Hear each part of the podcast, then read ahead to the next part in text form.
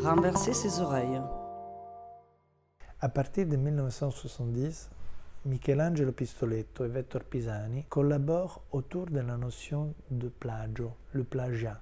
L'idée que l'artiste en tant que tel n'est pas quelqu'un qui doit créer quelque chose de unique, de novateur, de jamais vu, mais plutôt que la possibilité de l'artiste était seulement celle de évoquer, réévoquer, remettre en image des œuvres qui avaient été déjà faites. L'un des exemples les plus intéressants de ce projet, de ce dialogue entre ces deux artistes, est euh, celui qui se passe entre euh, l'œuvre Lo Scorrevole de Vettor Pisani et le miroir à partir de la même image réalisée par Michelangelo Pistoletto. Le sujet est Maria Pioppi, la femme de Pistoletto, qui assume la même posture de Meret Oppenheim dans une vieille photo de Man de 1933, mais cette fois elle est attachée à un câble selon une, une action pensée par Vettor Pisani qui s'inspirait à son tour au grand verre de Marcel Duchamp.